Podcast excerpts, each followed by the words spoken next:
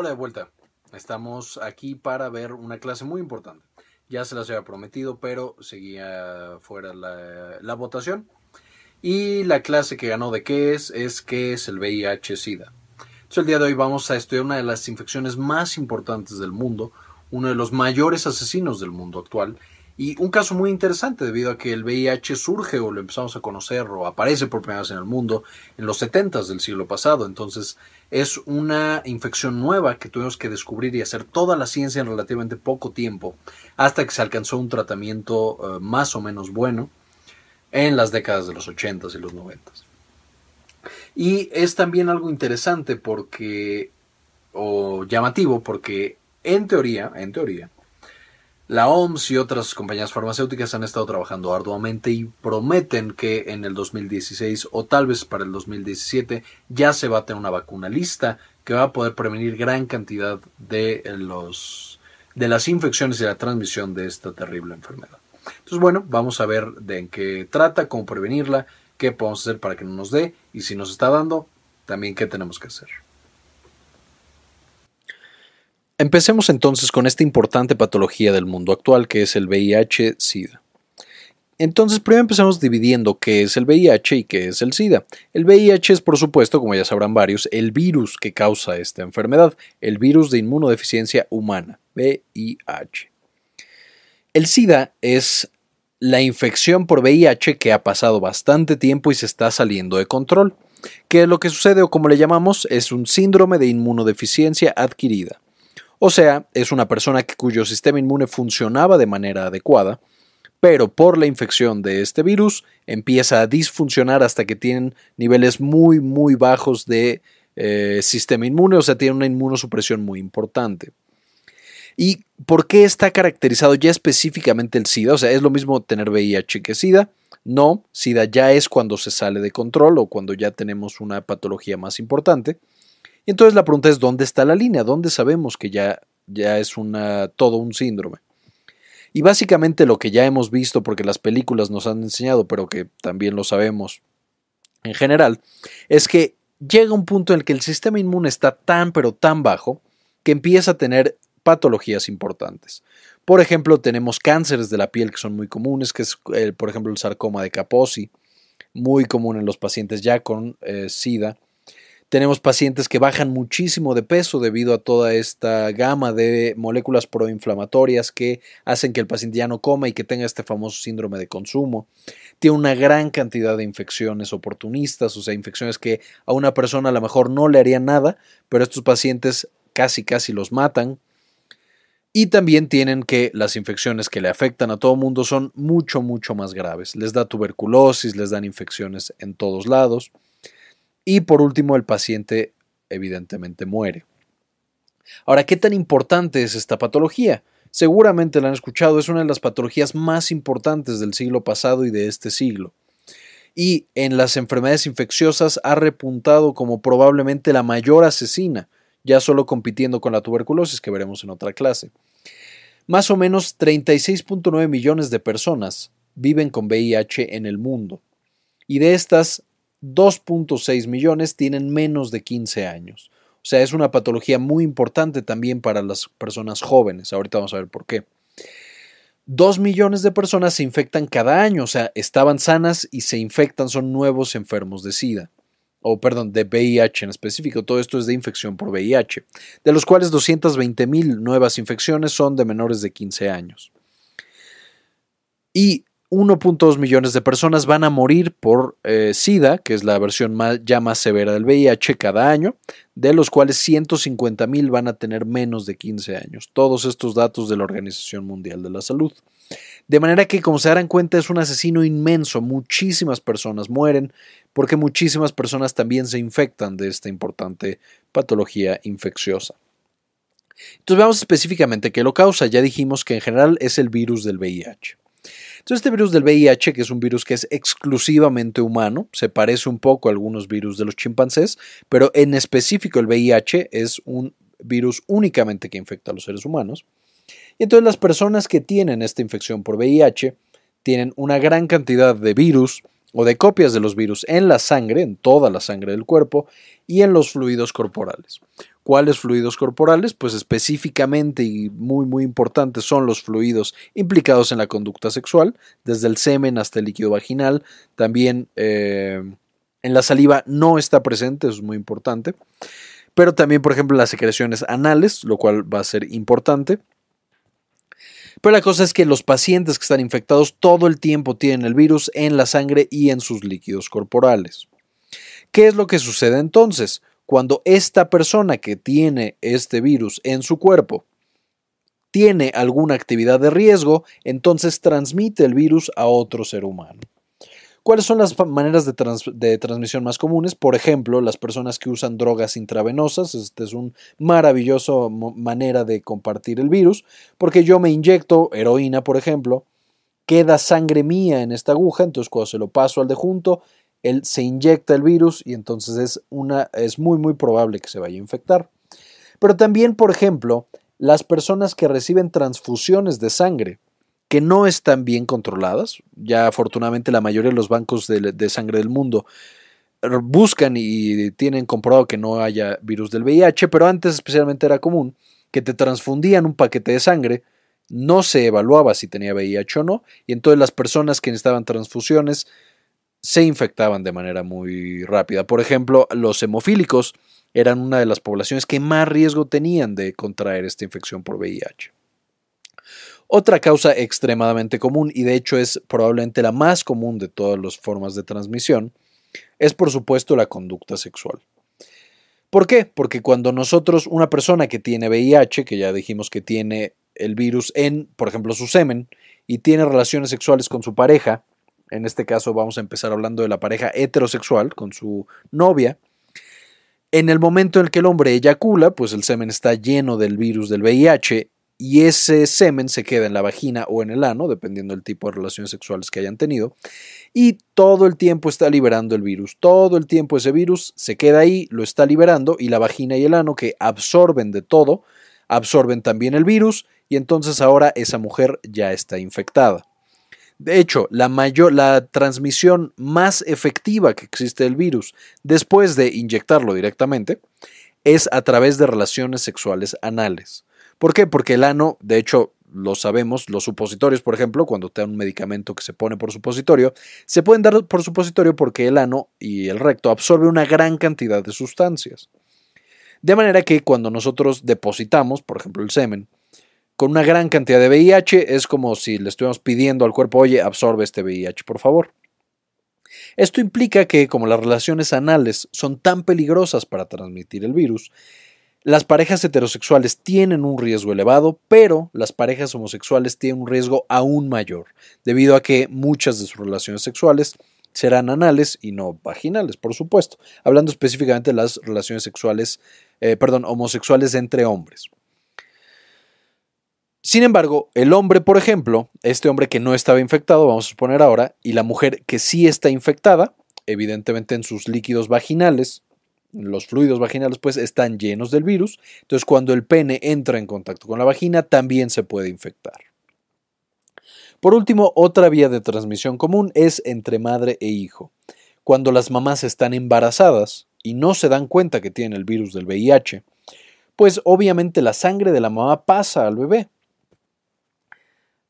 De manera que mientras más avance el embarazo, si nosotros no sabemos que la mamá tiene VIH y no le damos tratamiento, entonces llega un punto en el que la sangre de la mamá por, fin contamina al bebé y este bebé que nada debía y nada temía, nace ya desde el principio con el virus en la sangre. un poco más adelante vamos a ver cómo se evita esto, pero básicamente necesitamos que uno, la mamá no tenga el virus a través de darle tratamiento antirretroviral. Y dos, necesitamos que el bebé no tenga contacto con la sangre de la mamá.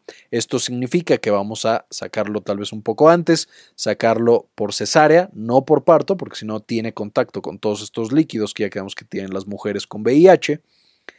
Este, y además, esta mamá no va a poder amamantar a su bebé para que no le transmita el virus.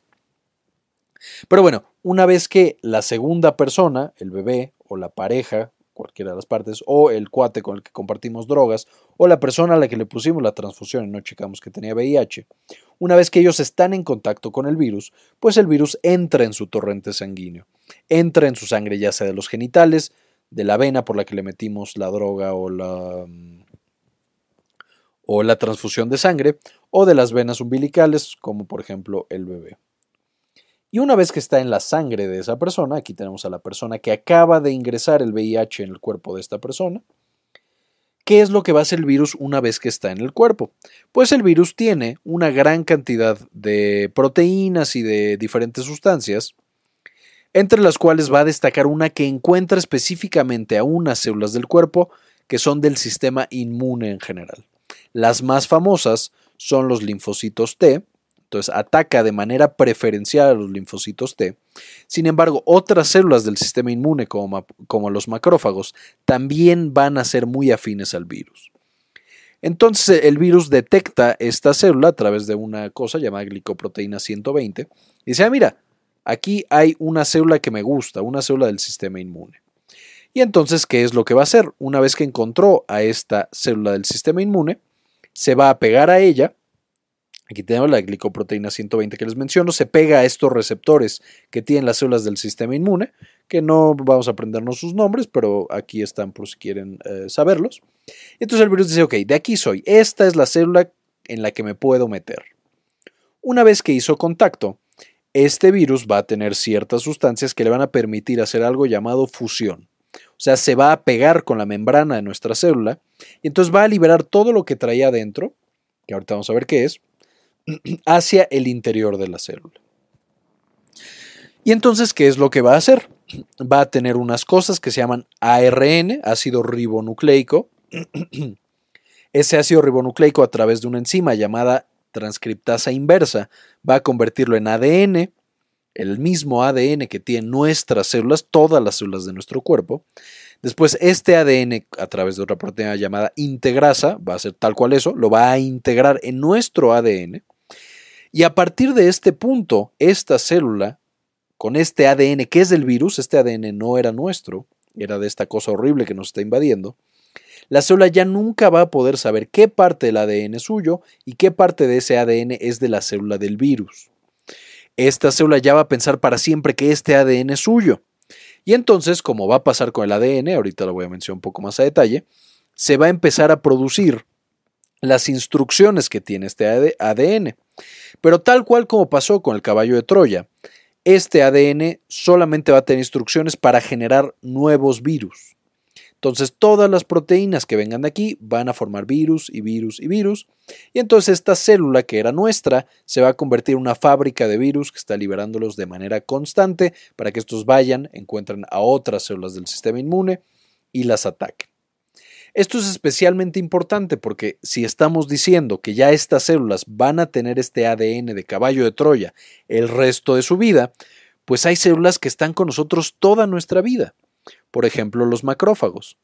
Los macrófagos son estas células inmunes que están monitorizando nuestro cuerpo todo el tiempo. Entonces, cuando uno de estos macrófagos tiene ADN del virus y piensa que tiene que estar produciendo virus todo el tiempo, el resto de nuestra vida, sin importar el tratamiento que nos den, vamos a estar produciendo de estas células moléculas del virus de VIH. O sea, nuestro cuerpo se convierte en una fábrica de VIH y es por esto que el VIH no se cura hasta este momento, no existe una cura.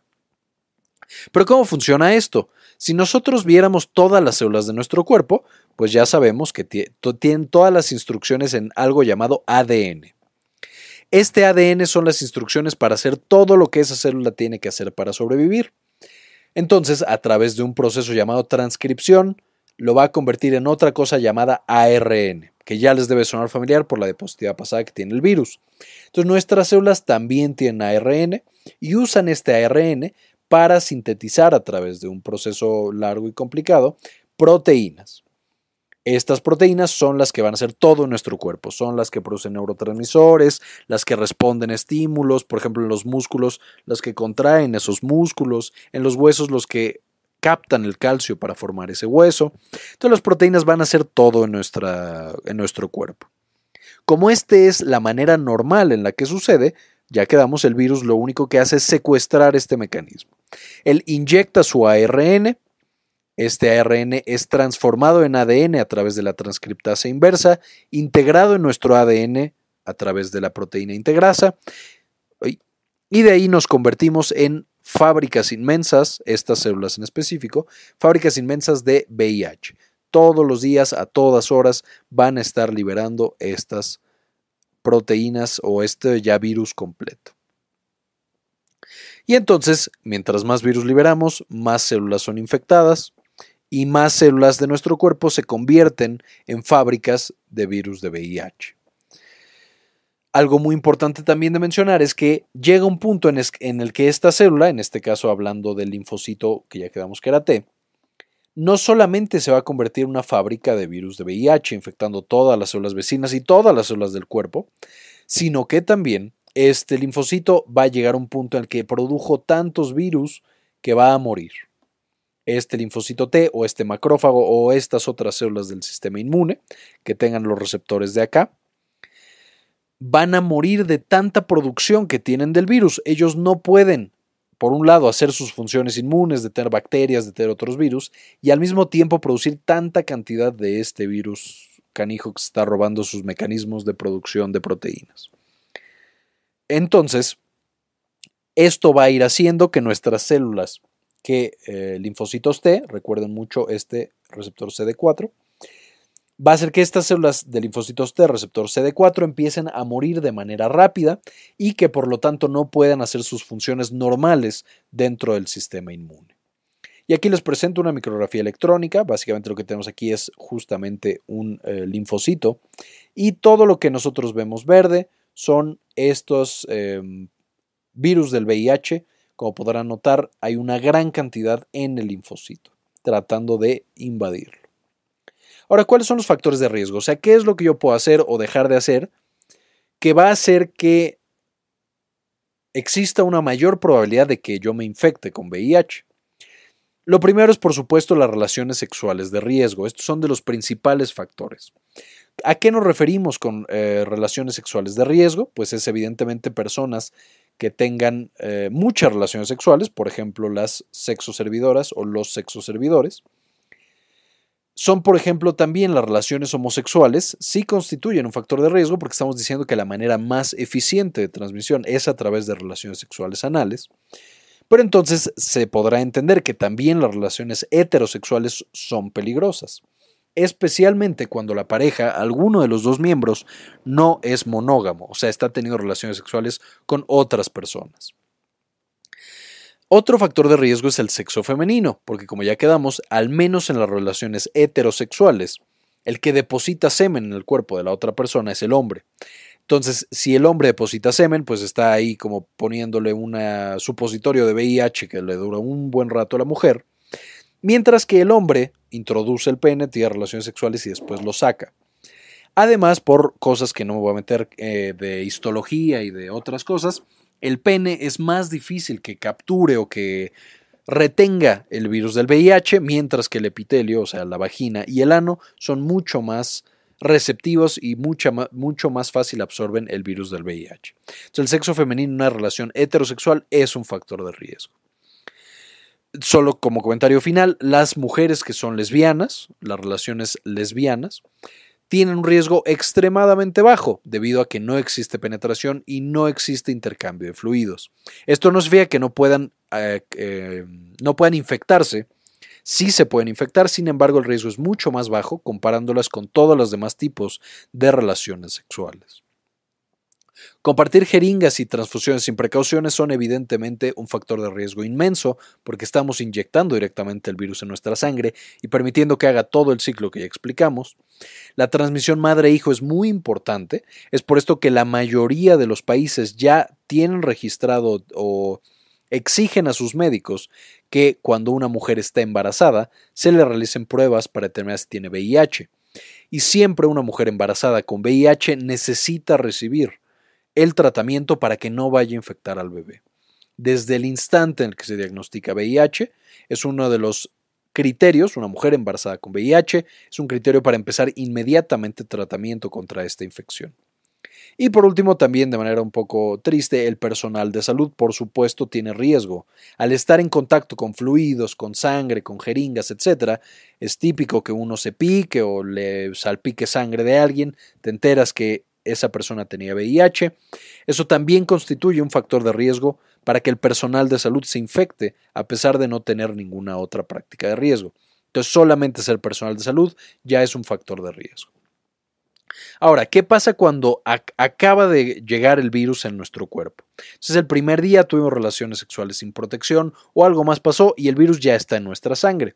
¿Qué es lo que nosotros vamos a sentir? Y aquí lo difícil, no es fácil determinar que una persona se acaba de infectar. Los datos son absolutamente... Eh, no son consistentes, muchas personas se infectan y nunca sienten nada, pero además incluso los que sienten cosas no son cosas específicas. Puede dar fiebre, pérdida de peso, puede dar dolor de cabeza, puede dar ganglios grandes que empiezan a crecer y que duelan, puede dar un sarpullido en la piel, un rash, puede causar eh, algunas lesiones en la boca, en el esófago, dolores musculares, crecimiento del hígado, náusea y vómito. Es como podrán notar, todas estas cosas son también están presentes en otros. Por ejemplo, en las infecciones como la gripa, una neumonía. Casi todas las infecciones dan esto. Esto significa que es muy difícil simplemente por la clínica, por cómo nos sentimos y por los síntomas que tuvimos, determinar si una persona ya se infectó con VIH o no se infectó. Pero sí puede ser un hallazgo que nosotros encontramos que una persona no tuvo eh, protección en sus relaciones anteriores o tuvo algún otro factor de riesgo y tiene todas estas características, debemos sospechar fuertemente de una infección de transmisión sexual. No necesariamente VIH, pero alguna ya le dio a ese pobre. Entonces va a ir pasando el tiempo, ya tengo yo el, el, virus del VIH, a lo mejor nunca me di cuenta, y entonces voy a tener una gran cantidad de alteraciones. No me puedo meter a todas las alteraciones que se presentan, entonces voy a mencionar únicamente las más importantes quedamos que el sistema que más ataca el VIH, porque son las células a las cuales le tiene más gusto, le tiene más tropismo, así se llama, es el sistema inmune. Entonces vamos a tener una inmunosupresión progresiva, o sea, conforme va pasando el tiempo, el sistema inmune trabaja menos y menos. Esto genera que los pacientes tengan algo llamado infecciones oportunistas. Por ejemplo, eh, virus, el virus del herpes, que normalmente una persona le da herpes, la mayoría de las personas en el mundo más o menos el 75%, tienen herpes y nunca notan nada porque su sistema inmune tiene controlada la infección, pero cuando ya desarrollan el VIH y va progresando a SIDA, regresa el herpes y tiene unas lesiones inmensas en la piel. Fúngicas también son comunes, todos tenemos en el cuerpo Candida albicans, un hongo extremadamente común. Pero las personas que tienen VIH, ese hongo invade su esófago y puede causar, bueno, su boca, su esófago, vagina, etcétera, y puede causar una infección mucho más seria. Ya dijimos que genera problemas con el cáncer, desde el linfoma de Burkitt, que ya mencionamos, eh, hasta el sarcoma de Kaposi, que bueno, ese fue el que mencionamos, pero también causa linfomas, causa leucemias, causa algunos eh, de la sangre, causa el síndrome de desgaste o wasting por esta eh, activación del sistema inmune que trata de pelear pero no lo está logrando. Entonces gasta una gran cantidad de energía y bajan mucho de peso estas personas. Y también otras como tuberculosis, como cosas que, generan neumonía, tienen neumonías atípicas, etc. Entonces tiene una gran cantidad de infecciones. Casi cualquier infección que nosotros, las personas que tenemos un sistema inmune robusto, no nos tenemos que preocupar, en ellos son extremadamente graves. Pero también afecta eh, o genera alteraciones neurológicas de manera muy común. Y esto porque también afecta el sistema inmune del cerebro, las famosas células de la microglía. ¿Qué es lo que, lo que genera entonces? Es muy común que cause neuropatía, o sea, empiezan a doler los nervios, aunque no haya ningún estímulo. Va a generar también demencia, o sea, que las personas de plano les dé como algo similar al Alzheimer y es por el VIH, que no está bien controlado. Y la versión más severa de todo es la leucoencefalopatía que es básicamente que grandes partes de su cerebro mueren completamente y tienen una gran cantidad de alteraciones.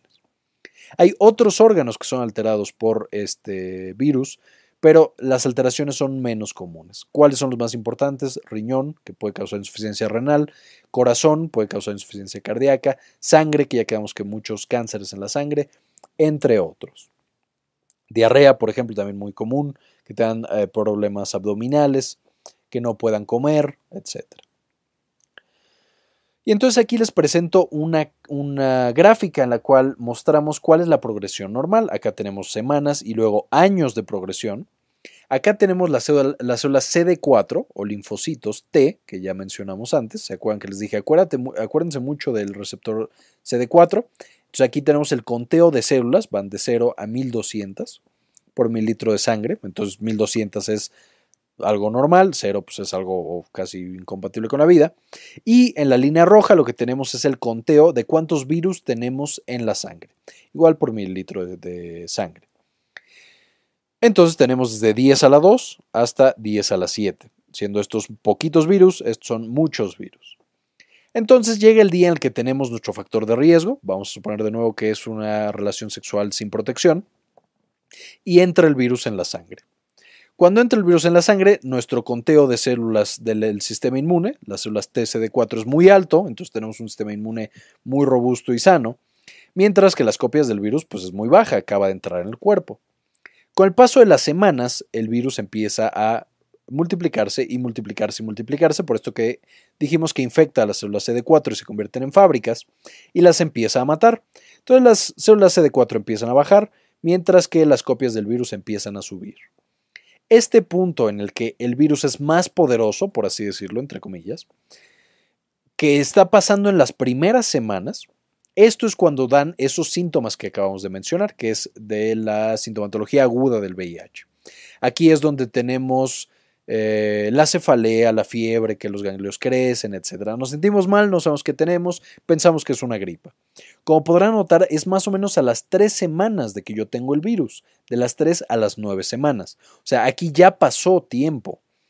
Y aquí ya le di suficiente tiempo al VIH como para que infecte una gran cantidad de mis células TCD4, linfocitos T, y los convierta en fábricas de virus. Esto implica que, y también a mis macrófagos y otras células del sistema inmune, esto implica que ya en este punto es incurable la, infección por VIH porque yo no puedo destruir a todas mis células del sistema inmune. Después de esto, el sistema inmune reacciona, se vuelve más agresivo con el virus y entonces, como podrán notar, el virus cae y las células CD4 aumentan. A partir de este momento tenemos algo llamado ventana o periodo de latencia. En todo este tiempo, que como podrán notar puede durar años, de 1 a 7 años, a veces incluso más, yo tengo el virus en la sangre, entonces puedo ir por ahí transmitiéndolo, pero yo no siento absolutamente nada porque mi sistema inmune hace un buen trabajo controlando al virus en este punto. Y lo controla y lo controla y lo controla hasta que llega un punto en el que Ahora sí, baja demasiado el sistema inmune, ya no tiene la capacidad de compensar, el virus de nuevo se sale de control, vuelve a generar síntomas, como los que vimos la primera vez que tuvimos la infección, baja demasiado el sistema inmune y aquí es donde tenemos las infecciones muy severas oportunistas, la tuberculosis, los cánceres que mencionamos, todo eso, y llega un punto en el que eh, todo esto ya, o sea, ya que las células de mi sistema inmune están muy bajas, todo esto ya se categoriza o ya entra dentro de SIDA, o sea, ya no es solo infección por VIH, a partir de este momento ya es SIDA. Y por último, el paciente muere, ya sea por las alteraciones, las infecciones muy severas, o por trastornos neurológicos, o por síndrome de consumo, o sea, está tan desnutrido que se muere, o alguna otra cosa. Y es importante notar dónde es donde se hace esa cruce o ese cambio más o menos alrededor de los 500 células de mi sistema inmune, 500 linfocitos TCD4, es que ya rápidamente el sistema inmune pierde la batalla. Antes el punto que se elegía era el, los 350 en específico. Ahorita voy a mencionar por qué esto es importante. Ahora, además del VIH, como estamos diciendo que esta patología, el VIH, es una infección de transmisión sexual, es perfectamente esperable, o sea, es muy común que las personas que se infectan de VIH también tengan al mismo tiempo infecciones acompañantes. ¿Cuáles son las más comunes? Por, por supuesto, la sífilis, la gonorrea, la clamidia, todas estas que son muy comunes, y también la hepatitis B. De manera que cuando nosotros encontramos a alguien que tiene VIH, necesitamos buscarle las otras infecciones de transmisión sexual. Y lo mismo aplica viceversa. Si alguien se infectó de sífilis, de gonorrea, de clamidia, lo que sea, también es buena idea revisar si tiene VIH. ¿Por qué? Porque cuando se acompañan estas infecciones, estas con el VIH, hacen que sea más difícil el tratamiento y hacen que sea mucho más peligrosa la patología. Ahora, ¿cómo diagnosticamos? O sea, ¿cómo llegamos al hecho de que una persona sí tiene VIH? Lo que se hace es básicamente se toma parte de la sangre de la persona, se le hace una prueba llamada ELISA en la cual se pega un anticuerpo justamente al VIH, le ponemos algo que florece, que algo que brilla, y entonces si la persona tiene VIH, entonces va a tener el anticuerpo y ese anticuerpo va a brillar. Si la persona no tiene VIH, no va a brillar. A eso se le llama prueba de ELISA se tiene que hacer una primera prueba, ahorita lo vamos a ver, y más o menos entre 3 y 6 meses se hace una segunda prueba. El tiempo antes que nosotros podemos hacer, o sea, yo tuve mi relación sexual de riesgo o tuve la compartir agujas o lo que sea, yo puedo hacer la prueba a partir de las 3 semanas y de ahí tengo que repetirla a los 3 meses y a los 6 meses. Y hasta que a los 6 meses detecto que no hay virus en mi sangre, entonces ya la libré y no me infecté de VIH. Antes no es posible porque ya vimos que a veces el VIH se queda latente. Ahora, además, ya, ok, esta persona tiene VIH, ya está infectada. Lo siguiente que nosotros tenemos que medir son lo que ya dijimos, las células del sistema inmune, estos famosos linfocitos CD4, y específicamente cuántos virus yo voy a tener en la sangre. De los linfocitos CD4 es importante porque mientras yo esté arriba de 500, me la puedo llevar con calma. A partir de 500, de acuerdo a la Organización Mundial de la Salud, ya se debe dar tratamiento con antirretrovirales para prevenir que progrese la enfermedad. Sin embargo, por ejemplo, las guías americanas en Estados Unidos, lo que se hace es que a partir de 350 es que se empieza a dar el tratamiento. Ahora, me dirán, bueno, ¿por qué si ya sé que tengo VIH, por qué no me da el tratamiento desde el principio? Ahí el problema es que el tratamiento del VIH es, como es una infección muy severa, el tratamiento es muy pesado. Puede llegar a ser bastante tóxico. Puede ser tóxico para el hígado, puede ser tóxico para los nervios y para los riñones. Solo les diré que muchos de los tratamientos del VIH empezaron como quimioterapia, o sea, eran tratamiento para el cáncer. Así de agresivos son.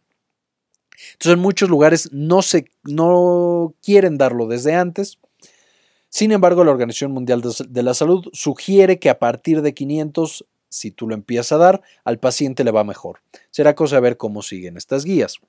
Los únicos pacientes que, sin importar el conteo de CD4, necesitan recibir atención médica inmediata con el tratamiento farmacológico son las mujeres embarazadas. Justamente para prevenir que se vaya a contagiar el bebé. Y también medimos carga viral. Esta carga viral es un importante factor porque nos está diciendo qué tan probable es que la persona transmita esa infección y qué tan probable es que progrese. Entonces, una respuesta al tratamiento que nosotros damos. En general, se espera que haya menos de 50 copias por mililitro. Algunas otras guías dicen que menos de 88, pero bueno, en este rango, menos de 88, menos de 50, está más o menos bien controlado el paciente. Entonces, ya sabemos que esa persona sí tiene VIH, ya determinamos cuántas células CD4 tiene, cuántos eh, virus tiene en su sangre. Ahora es hora de dar un tratamiento. Y el tratamiento evidentemente va a estar enfocado en cómo es que este virus infecta a nuestras células, se aprovecha de los mecanismos que tiene la célula para producir proteínas y empieza a generar nuevos virus. Tenemos una gran gama de tratamientos, son muy buenos, pero eh, el virus también es muy bueno evadiendo estos mecanismos. ¿cuáles son los principales? El primero es inhibidor de la adhesión. Este lo que hace es que específicamente no permite que el virus del VIH se pegue a los receptores que tienen nuestras células. Entonces, este virus no puede pegarse y por lo tanto nada de los pasos subsecuentes se da. El segundo grupo de medicamentos son los inhibidores de la fusión. Estos dicen, ok, ya te pegaste, está bien, pero no voy a permitir que te fusiones con mi membrana celular. O sea, vas a quedarte ahí pegado, pero no te vas a fusionar. Los siguientes y algunos de los más utilizados son los inhibidores de la transcriptasa reversa, esta que transformaba el ARN que estaba inyectando el virus en ADN para que nuestras células lo metieran dentro de su ADN, estas inhiben a esta transcriptasa reversa. Entonces este ARN, sí, el virus se pegó, hizo fusión, pero este ARN no puede pasar a ADN. Estos inhibidores de la transcriptasa reversa son de los fármacos más utilizados y son de los más efectivos también. Si vienen nucleócidos o no nucleócidos, esto no es tan importante, pero la cosa es que estos son de los más importantes. Los siguientes son inhibidores de la integrasa. Estos no permiten que el ADN que ya generó la transcriptasa reversa se pegue y se meta en nuestro ADN propio para que la célula no piense que es uno de sus células. Los siguientes son los inhibidores de la proteasa. Estos dicen, ok, sí, ya te metiste aquí, ya estoy produciendo proteínas de los virus, pero al inhibir a la proteasa no vas a poder reacomodar a todas estas proteínas para que se conviertan en otro virus del VIH. Entonces sí, pues aquí yo ya te voy a tener el resto de la vida, pero no voy a hacer que esta célula se convierta en una fábrica de eh, virus del VIH. Será una fábrica de partes, o sea, sí estoy formando todas las partes, pero no hago virus completos y entonces no voy e infecto a otras células. Muy bien, ya que sabemos el tratamiento, ahora, ¿cómo prevengo la infección? ¿Cómo puedo hacer para que yo no me dé VIH? Pues evidentemente lo más importante o la manera más efectiva es evitar factores de riesgo evitar relaciones sexuales con eh, sexoservidoras y sexoservidores, o sea, con personas que son extremadamente promiscuas, ya sea que les pagues o no les pagues. Idealmente hay que evitar relaciones sexuales con personas promiscuas en general por el gran riesgo de transmitir estas infecciones de transmisión sexual, entre ellas el VIH. Hay que evitar, por supuesto, el compartir agujas cuando se usan eh, drogas intravenosas. Hay que tener cuidado cuando se den transfusiones sanguíneas, que sean en lugares que están bien aprobados y que revisan la sangre que están poniendo. Una de las recomendaciones más importantes que se puede hacer es que en cualquier relación sexual se use condón. El condón lo que hace es evidentemente cuando se eyacula, específicamente el hombre, queda en el condón ese semen y entonces el virus no se queda en el cuerpo de la mujer. Ahora, esto no significa que el condón sea 100% útil. El condón tiene una efectividad más o menos del 98%. Esto significa mientras sea usado de manera correcta. Esto significa que el condón sí es una de las maneras más poderosas que tenemos para protegernos, pero además del condón necesitamos de manera muy importante evitar factores de riesgo. Es extremadamente importante. También solo evitar factores de riesgo sería también buscar atención médica cuando uno está embarazada para que descarten la posibilidad de que uno tenga VIH y si sí tiene VIH, darle tratamiento para que el bebé no vaya a tener VIH. Otra manera de protegernos, específicamente para hombres, es la circuncisión. Se ha visto que en relaciones heterosexuales, los hombres tienen 50% menos riesgo de eh, contraer VIH si tienen la circuncisión esto debido a que la piel que se forma debajo del prepucio, o sea, cuando te cortan el prepucio, se forma piel en vez de mucosa y la piel es más difícil para el virus atravesarla.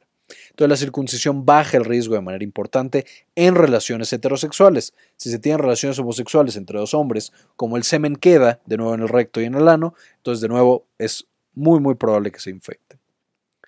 Ah, aquí ya mencioné lo de las mujeres embarazadas. ¿Qué hay que hacer cuando una mujer está embarazada? Ya quedamos sin importar el, conteo de células inmunes, de CD4. Hay que empezar tratamiento inmediatamente. Hay que realizar cesárea para que el bebé no esté en contacto con la sangre de la mamá o esté en contacto lo menos posible. Y al bebé también se le dan antirretrovirales. Todos estos tratamientos que ya mencionamos, para que si es que quedó algún virus dentro del cuerpo del bebé, este virus no pueda invadir ya las células inmunes y convertirlas en fábricas de infección.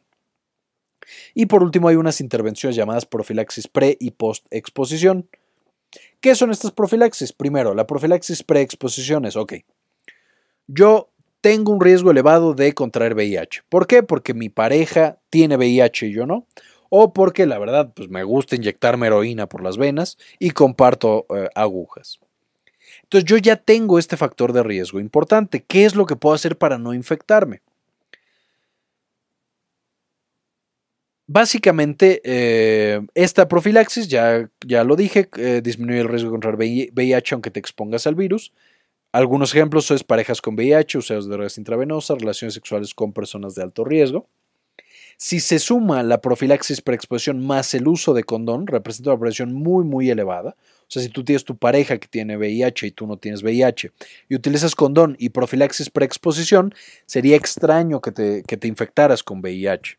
O sea, tienes una protección cercana al 100% todas las personas que están en profilaxis preexposición, o sea, que dicen, ok, yo tengo riesgo porque estoy constantemente expuesto al virus, pero ya estoy tomando mi medicamento, aún así deben ser evaluadas cada tres meses para verdaderamente checar que no se haya infectado. Y básicamente sean dos medicamentos, el tenofovir y la emtricitabina. Esto es muy importante recalcar, no vayan a tomar estos medicamentos ustedes solos, es extremadamente importante que todos los medicamentos sean recetados por un médico, porque como ya mencionamos antes, son medicamentos tóxicos. Si se toman en un paciente incorrecto o a una dosis incorrecta, o tienes una patología, no lo sabías y te lo tomas, pueden ser extremadamente tóxicos, casi igual que la quimioterapia que se le da a un paciente con cáncer. ¿Qué es la profilaxis por exposición? Este tenofovir y la eh, emtricitabina lo que hacen es específicamente inhibir a la transcriptasa reversa. Entonces ya quedamos, no permite que el ARN se convierta en ADN y entonces se vaya a quedar en nuestras células del sistema inmune.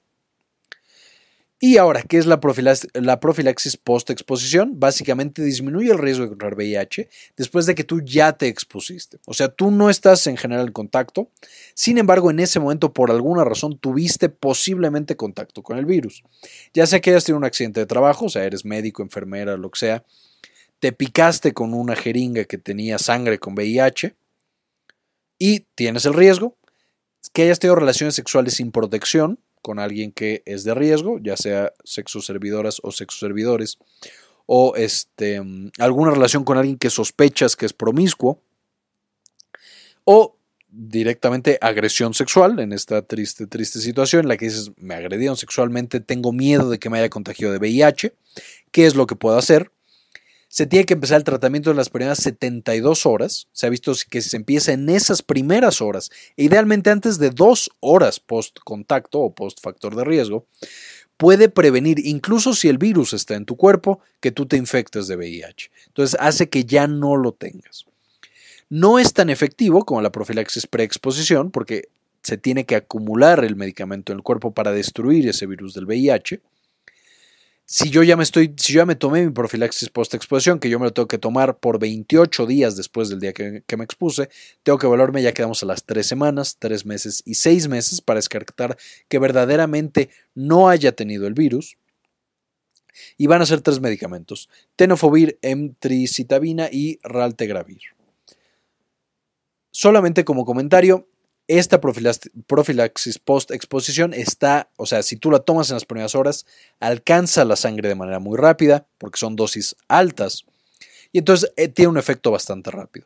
La profilaxis pre-exposición, que fue la diapositiva pasada y la antepasada, es importante mencionar que cuando yo me la empiezo a tomar, tarda más o menos 20 días en hacer ya su efecto protector.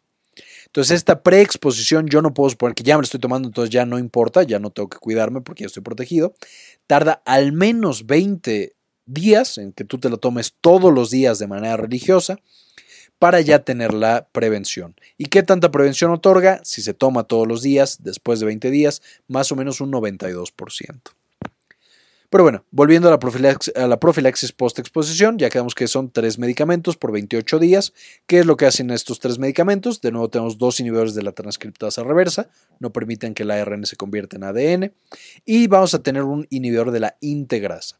El raltegravir lo que hace es que no permite que este ADN entre en, la en el ADN de la célula. Incluso si entonces el virus pudo superar a estos dos, producir parte del ADN, este ADN le ponemos otro freno a través del raltegravir para que la integrasa no funcione y no se pueda invadir nuestro ADN. Y muy bien, ¿qué lecturas les sugiero si es que les interesa este tema? Les sugiero que lean de eMedicine el, el artículo HIV Disease. Las guías de la CDC son muy buenas, tienen todo un artículo, toda una página de VIH-Sida esta guía de la ITSA, que es el Primary Care Management of HIV Infected Patients, y por supuesto también la página de la Organización Mundial de la Salud en cuanto a VIH-Sida. También les sugiero fuertemente que vean el artículo de Wikipedia, está bastante bueno, tiene imágenes muy padres. Entonces, chequenlo por favor. Bien, esto fue todo por la clase de hoy. Espero que eh, sí me haya dado a entender. Eh, es un tema muy importante, ya se los dije, especialmente para el personal de salud, pero todos deberíamos saber cómo prevenir esta importante enfermedad. Y ayúdenos a cambiar el mundo, compartan la información.